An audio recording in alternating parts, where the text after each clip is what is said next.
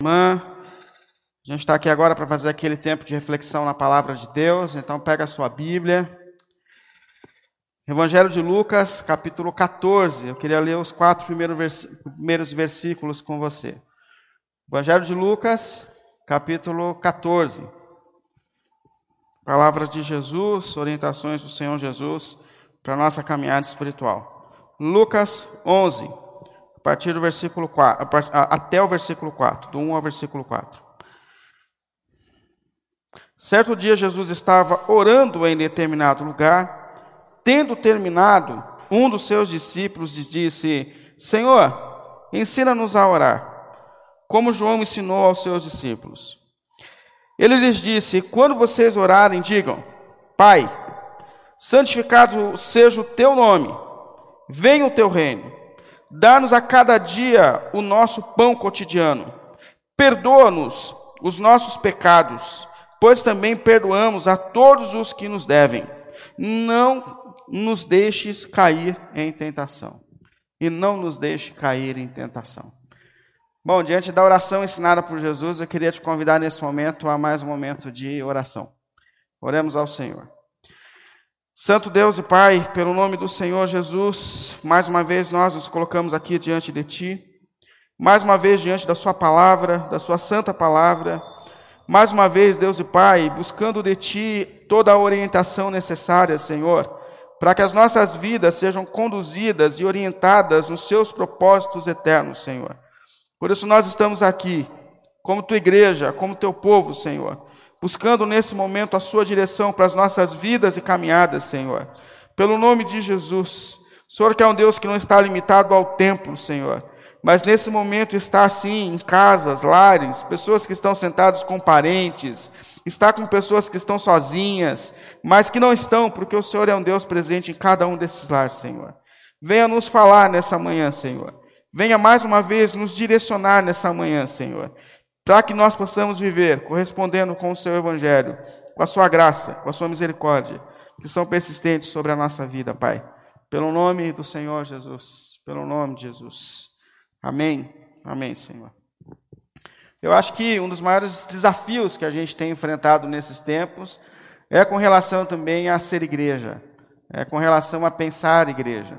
Porque, de repente, nós fomos tirados do nosso ambiente de culto, nós fomos tirados do abraço dos irmãos, nós fomos tirados do ambiente é, da vida compartilhada, dos dias, dos momentos certos para as nossas vidas comunitárias.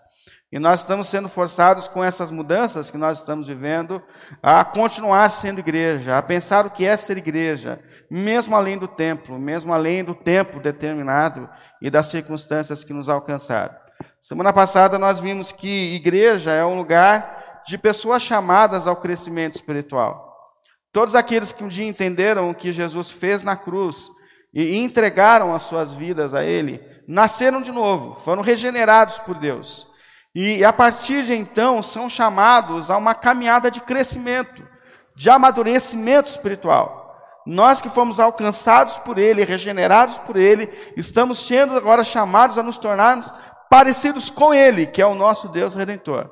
Por isso, nós estamos num tenso e intenso caminho de transformação, de amadurecimento, onde Deus está, por meio da Sua palavra, por meio do seu poder, do, seu, do poder do seu Espírito em nós, cumprindo propósitos eternos na nossa vida, nos regenerando, nos restaurando aos seus propósitos eternos. Portanto, Deus tem propósitos para a tua vida. E o propósito que Deus tem é te conduzir à imagem de Cristo. É que esse que um dia foi gerado em você cresça, amadureça para que chegue um momento, como disse o apóstolo Paulo, que ele já nem vivia mais, mas era Cristo que dominava a sua vida e a sua existência. Hoje eu queria falar sobre mais um aspecto de ser igreja. Que igreja é um lugar de pessoas comprometidas com Jesus, por meio da oração. Jesus, enquanto ele estava aqui pregando o Evangelho, ele sempre fez uma diferença muito tensa e intensa sobre multidão e discípulos. A todo tempo Jesus prega para as multidões. É óbvio que Jesus não desprezava as multidões, e Jesus não despreza as multidões, muito pelo contrário, Jesus os escutava, os curava, os atendia, é, ia para suas necessidades. Jesus ama as multidões também. Mas depois da multidão, Jesus sempre teve discípulos. É pessoas que não estavam apenas fazendo parte daquele movimento causado por Jesus, mas que estavam comprometidos com Jesus, com a palavra de Jesus, com os ensinos de Jesus e com a vontade de Jesus. E esses são os discípulos. E o desejo que Jesus tem para a igreja é construir uma comunidade de discípulos e discípulas dele, isso é, pessoas que estão comprometidas diretamente e seriamente com a pessoa de Jesus. E talvez até surja no seu coração essa questão de perguntar se você faz parte de um movimento, de uma multidão, ou se você realmente é um discípulo ou uma discípula de Jesus. E a grande diferença entre multidão e discípulos é a maneira que nós estamos nos relacionando com a palavra e com os ensinos de Jesus. Multidão é movimento. Discípulos são pessoas que estão ouvindo Jesus, olhando para Jesus, escutando as palavras de Jesus e lutando consigo mesmo na ajuda do Espírito para viver segundo os propósitos de Jesus. Essa é a grande diferença que existe entre uma multidão e um discípulo. Hoje eu queria falar sobre essa marca essencial na vida de um discípulo, de uma discípula de Jesus, que é a oração. E eu sei que existem muitos tipos de oração. Existem as orações que a gente faz de uma forma coletiva, que muito tem nos feito falta nesse tempo, onde nós não estamos nos reunindo aqui no lugar público para oração. E se Deus quiser, a gente o quanto antes volta a poder unir as nossas vozes diante de Deus, pelo nome de Jesus, interceder em comunidade. Existem orações que são de intercessão. É quando alguém se coloca na causa de alguém, e que é uma oração extraordinária e extremamente essencial onde nós precisamos de intercessões, eu preciso das suas intercessões. E eu estou sempre intercedendo por você. Em oração que a gente se coloca na brecha, na causa do outro. Existem orações que a gente faz a todo tempo. O apóstolo Paulo chegou a dizer, né, orai sem cessar. Isso é ore a todo tempo. É, você vai falar com o chefe, você fecha o olho e fala, Senhor, agora entra comigo, fala comigo. É oração a todo tempo, é uma entrevista de emprego, é uma resposta que você precisa dar. E, e a gente tem que viver nesse espírito de oração, e a gente tem que viver nessa conexão contínua e persistente com Deus. Mas hoje, em especial, eu queria conversar com você sobre a oração pessoal, a oração da solitude, a oração do secreto a oração que fica você e Deus, que é extremamente essencial para a nossa caminhada espiritual. Na verdade, fora do culto, fora da rotina, o que nos sobrou como essencial justamente tem sido esse caminho da oração pessoal, da nossa relação íntima e pessoal com Deus. E é óbvio que quando a gente fala de oração, o maior exemplo que a gente tem é o próprio Senhor Jesus. Jesus, enquanto ele esteve aqui, ele sempre teve um hábito contínuo e pessoal em relação à oração. Inclusive, se você olhar aí o primeiro versículo do texto que nós lemos, de Lucas 11, 1, ele fala que certo dia Jesus estava orando em determinado lugar. Isso é, Jesus tinha determinados lugares em que ele orava e que ele buscava ao Pai. Certo dia e em determinado lugar. Isso é bem importante. É, a todo tempo, se você ler qualquer um dos evangelhos, você percebe que Jesus ele tinha sistematicamente tempos e lugares de oração. Várias e várias vezes o evangelho fala que Jesus ou estava indo ao monte para orar, ou ele estava descendo ao monte da oração. E é, e é bem importante a gente levantar aqui a questão de que não existe um lugar mais santo para oração. Não é isso que o Evangelho o Evangelho estava dizendo. Quando Jesus subiu os montes para a oração, ele não estava dizendo que o monte é um lugar onde se tem mais a presença de Deus. Se você gosta de subir um monte para orar, amém, não é um problema. O problema é quando a gente entende que aquele lugar é um lugar com mais presença de Deus. Isso me faz lembrar daquele diálogo que o Senhor Jesus teve com a mulher samaritana onde os judeus e os samaritanos, os samaritanos eles eram judeus mistos. Nos tempos de exílio de Israel, em que eles ficaram presos na Babilônia, na Síria, Império Medo-Persa, eles acabaram alguns se casando com esses povos. Então você tem judeus que já não tem mais o pedigree da, da, da linhagem pura do judeu. E quando eles começam então a viver de novo em liberdade, ou começam a voltar para restabelecer ali Israel, eles fazem uma separação entre judeus puros e judeus mistos. Esses são os samaritanos, que moravam na região de Samaria. E esses aqui não eram aceitos no templo dos judeus. E o que, que eles fizeram? Eles construíram um templo para que eles adorassem. E quando Jesus aparece para a mulher samaritana, ela fala: Senhor, eu tenho uma dúvida muito séria para tirar com o Senhor. Qual é o lugar certo para a gente buscar Deus? É lá no templo dos judeus ou é no templo dos samaritanos? Jesus fala assim: esquece isso, minha filha. Deus não está preocupado com o lugar onde você vai buscar. O que Deus procura são adoradores que o adorem e que o busquem em espírito e em verdade. Portanto, Deus não criou uma esfera de lugares melhores para orar. O que Jesus mostra para a gente é que nós precisamos ter lugares de oração. E eu não sei se isso faz parte da tua vida, se isso faz parte da sua rotina, mas nós temos que ter lugares para oração. Tanto é que Jesus chamou a gente para o quarto secreto.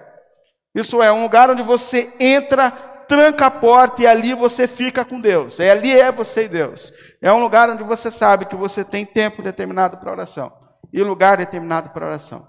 Aí eu te faço essa pergunta: a oração é algo que faz parte da tua agenda? A oração é algo que está entre as questões essenciais da tua vida. Aliás, deixa eu fazer uma pergunta melhor. Você tem uma agenda? Você organiza o seu dia? Você organiza a sua rotina? Porque se você não organizar as suas prioridades, alguém vai fazer rotina para você. Ah, vai fazer o teu chefe, os teus filhos, é o teu marido. A esposa não, a esposa trabalha mais que a gente, mas todo mundo vai arrumar tempo para a gente. Determine o tempo que você vai ficar com Deus. Determine isso como uma das questões essenciais da tua vida. É importante a gente olhar para Jesus e entender que Jesus entendeu que o tempo diante do Pai era essencial para a sua jornada aqui na terra. Inclusive, Jesus, por vezes, frustrou pessoas por causa da sua dedicação à oração. Há momento em que Jesus desce no monte e as pessoas dizem: Senhor, está todo mundo te procurando. Escuta, o senhor passou do horário hoje, o senhor não veio, o pessoal estava aqui na fila de oração. Eu estava com o meu pai em oração e isso é prioridade. E talvez a gente precise dizer para algumas pessoas ao nosso redor: eu preciso organizar aquilo que é prioridade. E estar diante de Deus é uma prioridade na minha vida, na minha existência. Portanto, a primeira coisa, você tem uma agenda de oração, faz parte das questões essenciais da sua vida. Você entendeu que isso é essencial para a sua caminhada espiritual? Jesus encaminhou como sendo essencial deixando um exemplo de que isso é essencial para a nossa vida e para a nossa jornada. Então, em primeiro lugar, você precisa para uma vida de oração como discípulo de Jesus, do tempo e do lugar que você vai dedicar a Deus. Segundo, organize o conteúdo da sua oração. Porque o que é orar? O que é uma oração poderosa? O que é uma oração que realmente traz mudança para a vida e para a história? E é interessante que os discípulos de Jesus, eles pedem para que Jesus lhes ensine a orar. E os discípulos, eles já eram pessoas de oração. Se você pegar a história do judeu, os judeus, eles sempre foram pessoas de oração, eles foram instruídos na oração, eles tinham dia de oração, tempo de oração, mas existiu alguma coisa na maneira de Jesus orar, nas coisas que Jesus dizia, na maneira que Jesus se colocava diante de Deus, o Pai, que fez com que os discípulos parassem diante dele e dissessem: Olha, nós queremos aprender a orar com o Senhor. O que nós temos visto com o Senhor, nós não vimos nos nossos líderes, e nós queremos aprender a partir de Ti como que nós devemos orar. E Jesus então dá algumas orientações sobre o que nós devemos buscar quando nós estamos diante de Deus em oração. Agora, um, cuidado aqui. Jesus não ensinou para a gente um mantra na oração. Jesus não ensinou para a gente palavras secretas da oração. Presta atenção nisso. Jesus não está dizendo palavras que abrem as portas para que as bênçãos sejam derramadas. Não é isso. Muito pelo contrário, Jesus disse que quem faz orações repetitivas são os pagãos que acham que por muito falarem convencerão Deus a fazer. Não, não, o que Jesus está fazendo aqui é dando referências para aquilo que nós devemos dizer quando nós estamos em oração. O que, que eu devo buscar de Deus? O que o meu coração deve ansiar de Deus quando eu estou colocando a minha vida diante dele em oração? E uma coisa muito importante, antes de eu dizer aqui as palavras que Jesus colocou, é a gente entender que um dos sinais de que nós estamos amadurecendo espiritualmente é quando nós nos aproximamos de Deus e não entendemos mais que Deus é um meio para que a gente alcance bênçãos, mas que Deus é um fim em si mesmo. Que o prazer da oração não está em conquistar aquilo que você deseja, mas que o grande prazer da oração está em entrar na presença de Deus pelo sangue de Jesus, aquele que é santo, santo, santo, e que a presença dele no teu quarto é o suficiente para suprir todas as necessidades da sua alma. Que o ápice da oração está em Deus na presença de Deus, no relacionamento com Deus. Esse é o ápice da oração. Quando a gente sai desse caminho da petição e aprende a se colocar diante do Senhor, tendo nele um fim, uma razão em si mesmo para que eu ore, isso é um sinal de que nós estamos caminhando para o amadurecimento e para o crescimento espiritual. Mas vamos lá. O que Jesus ensinou que a gente deve orar quando nós estamos diante de Deus? Qual é o conteúdo da nossa oração? E a primeira expressão é: santificado seja o teu nome e venha o teu reino. Isso é, santificado seja o teu nome. Eu estou me colocando diante daquele que é santo, santo, santo. Aquele que Isaías viu sentado no trono, acima de todo o trono, que o mundo estava em caos, as coisas estavam fora de ordem, porém ele continuava reinando, soberano, sem se mover diante desse caos, ou sem, sem se deixar contaminar pelo caos. Ele é santo. É, eu, eu me coloco diante daquele que está no trono.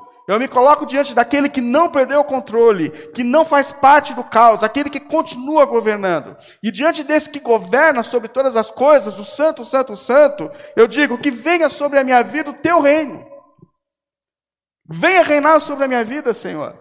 Venha reinar sobre o meu casamento. Venha reinar sobre o meu relacionamento. Me faz um homem para a tua glória. Me ensina a ser homem para amar minha esposa como o Senhor planejou. Me ensina a ser uma mulher segundo os seus projetos. Vem reinar sobre a minha vida. Vem reinar sobre as minhas decisões profissionais. Sobre os caminhos que eu vou seguir. Sobre o tipo de profissional que eu tenho sido. Vem reinar, Senhor, sobre a educação dos meus filhos. Me ensine a, a criar filhos, a educar filhos para a glória do teu nome. Mais importante do que educá-los para serem grandes profissionais ou para ganhar dinheiro, mas que eles sejam criados para a glória do teu nome. Então venha reinar sobre a educação dos meus filhos, sobre a minha casa, sobre a minha vida, sobre os meus caminhos. É importante a gente perceber que a essência da oração está em buscar a vontade de Deus para a minha vida e para a minha história. E talvez você diga assim, mas é um absurdo, pastor, porque não, é, orar é colocar o meu desejo diante de Deus. Sejamos honestos, irmãos. Os nossos desejos só trouxeram bagunça para a nossa vida. Viver segundo a nossa própria vontade só trouxe desordem para a gente. O que a gente precisa é da vontade de Deus reinando sobre a nossa vida. O que a gente precisa é da vontade de Deus, mostrando quais são os verdadeiros propósitos da nossa existência. Portanto, orar é, a princípio, devolver a Deus o governo da nossa história. Orar é dizer para Deus: vem reinar, Senhor. Reine sobre tudo em mim, Senhor.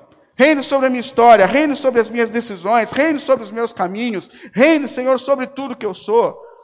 Mostra para mim aquilo que eu ainda estou segurando a rede, eu não estou colocando nas suas mãos, porque eu quero colocar, tira o que for necessário, coloca o que for necessário. Mas reina, reina sobre o meu namoro, Reina, reina sobre a minha faculdade, reina sobre o meu futuro e meu presente, reina, vem tomar as rédeas, me ensina a ser uma pessoa para a sua glória, para seu louvor. Orar a princípio é buscar a vontade de Deus, segundo Jesus, não sou eu, é Jesus está dizendo. Orar é buscar a vontade de Deus para a minha vida. Orar é buscar a vontade de Deus para a minha história. Orar é acreditar que aquilo que Deus tem para mim é o melhor que eu posso viver e desfrutar. Orar é dizer, é teu, Senhor. Está aqui a minha vida, a minha história. Faça como tu bem quiseres, Senhor. Segundo lugar, orar é pedir o pão de cada dia. É, o pão cotidiano dá-nos hoje. Dá-nos o pão de cada dia. E você sabe que isso aqui que Jesus, o Senhor, está dizendo, vai na contramão de tudo que nós queremos. Porque nós queremos autonomia. Ah, o coração do ser humano, ele é angustiado porque nós não queremos viver na dependência de ninguém. É lógico que a gente tem uns parentes que gostam de viver na dependência, mas eles são fora de ordem. Mas se você prestar atenção na gente, a gente quer autonomia da vida, por que, a gente corre tanto?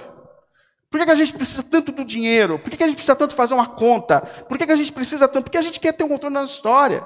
Ninguém quer viver dependendo nem de Deus. Esse negócio todo dia está ali, Senhor. Não tenho pão de amanhã, Senhor.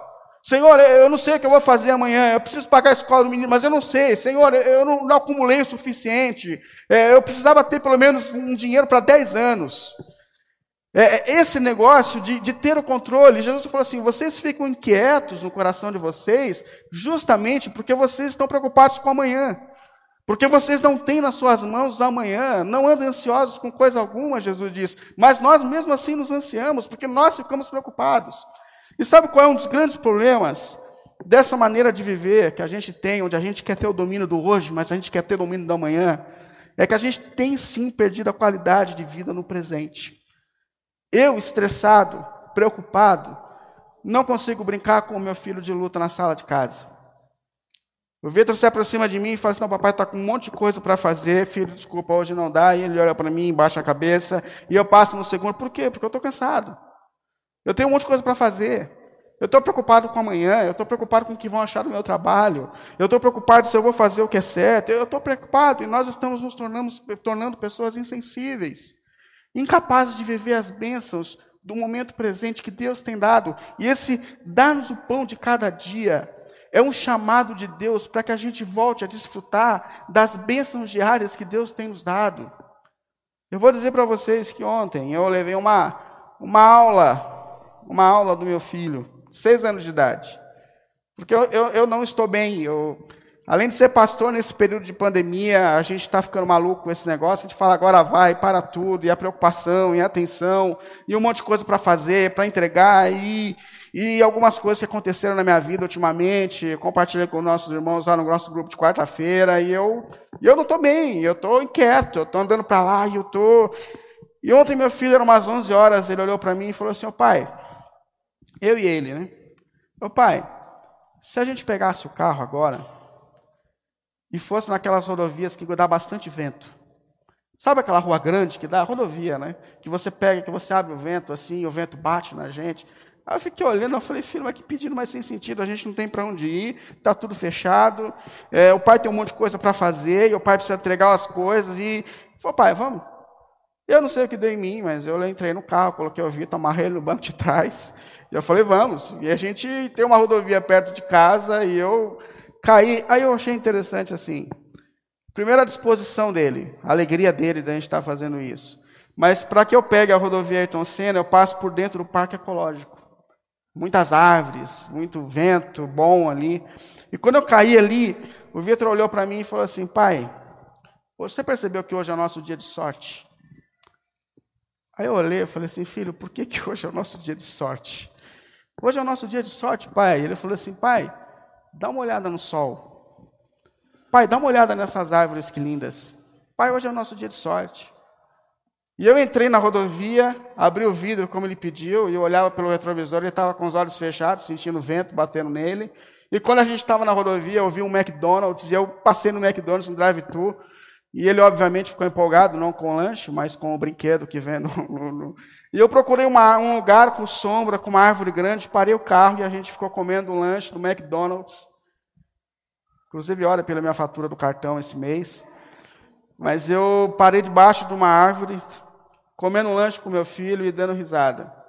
E eu, naquele momento, assim, fiquei pensando como eu sou, como eu sou inquieto, ansioso, pequeno. Como eu posso perder a capacidade de, de desfrutar das bênçãos que Deus tem colocado na minha vida hoje, agora. Como disse meu filho, pai, hoje é o nosso dia de sorte. E talvez você esteja jogando o seu dia de sorte fora, porque as pessoas que você ama tá estão aí do seu lado. As circunstâncias não são boas, mas hoje é o dia que o Senhor nos deu. O Senhor tem nos abençoado a cada dia.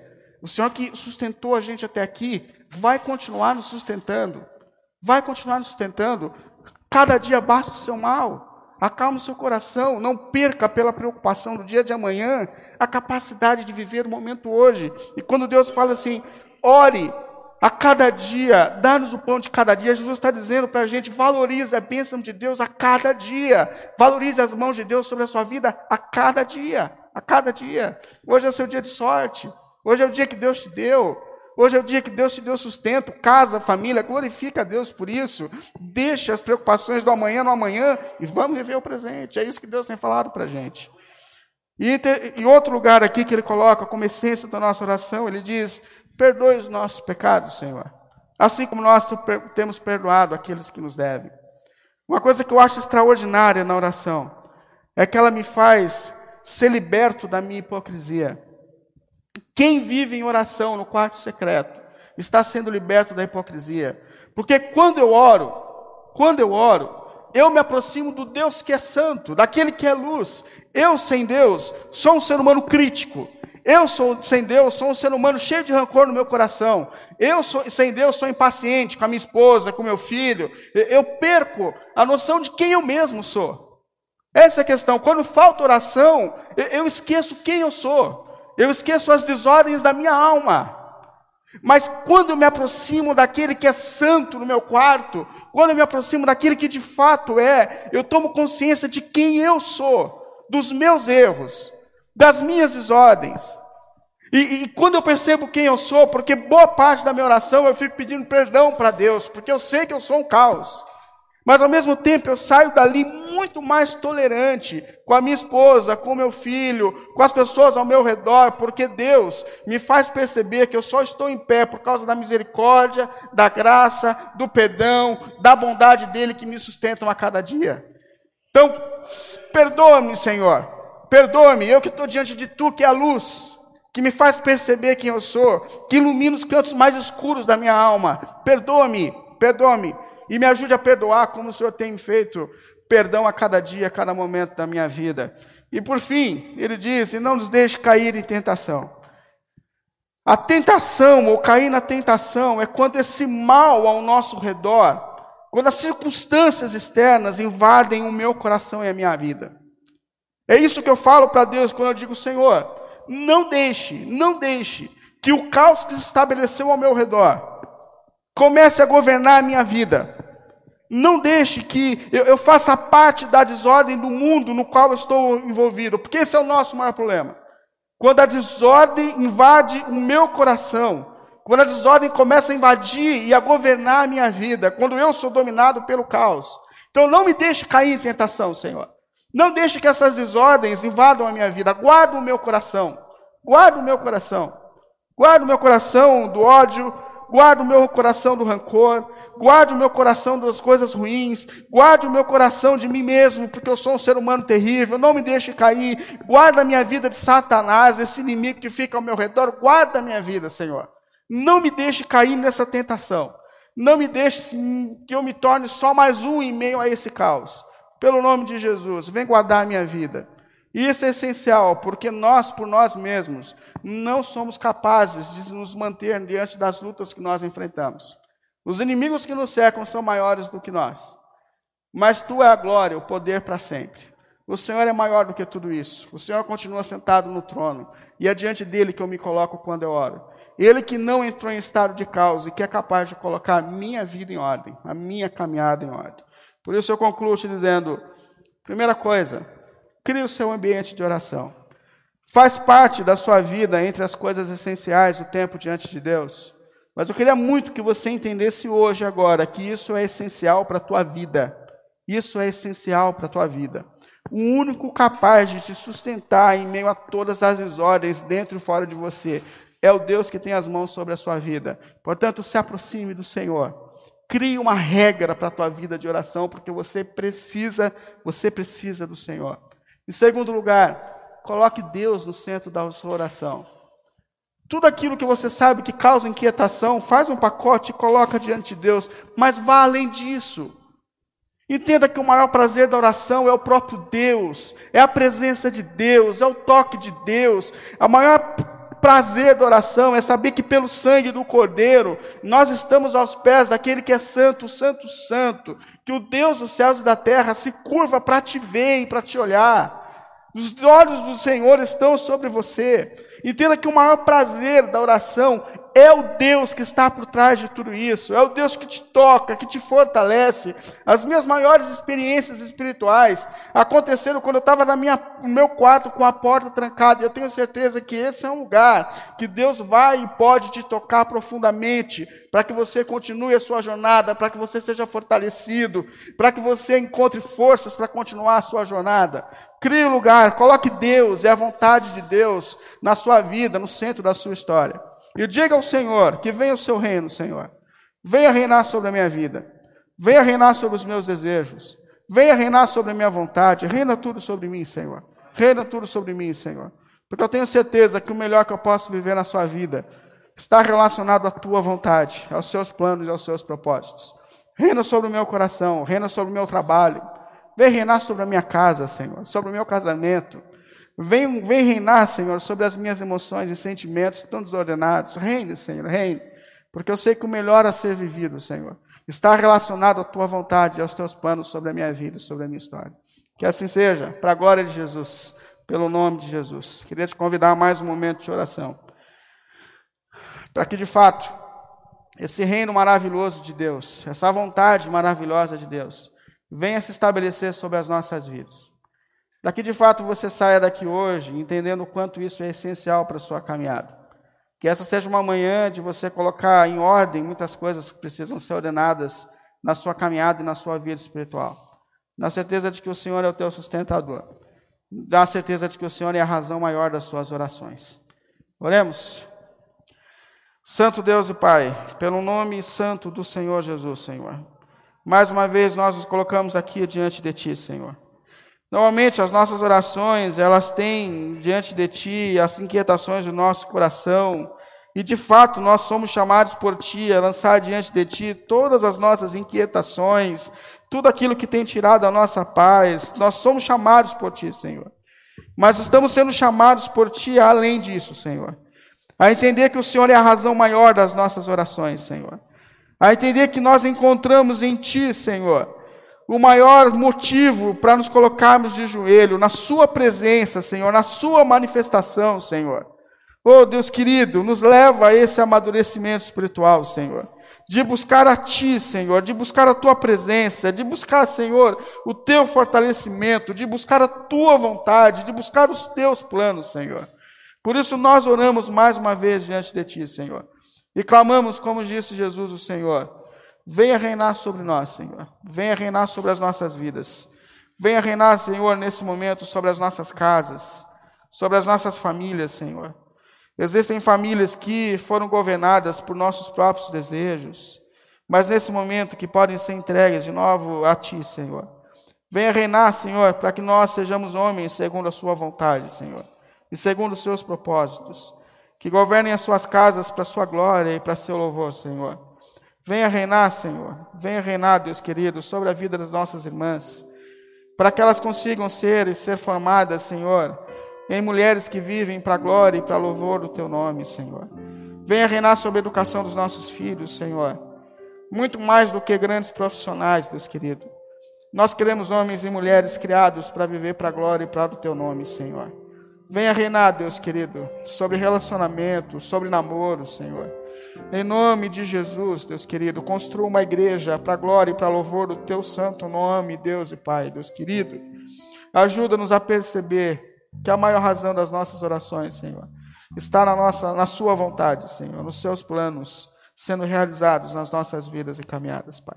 Assim nós oramos pelo nome de Jesus. Pelo nome de Jesus. Nós vamos cantar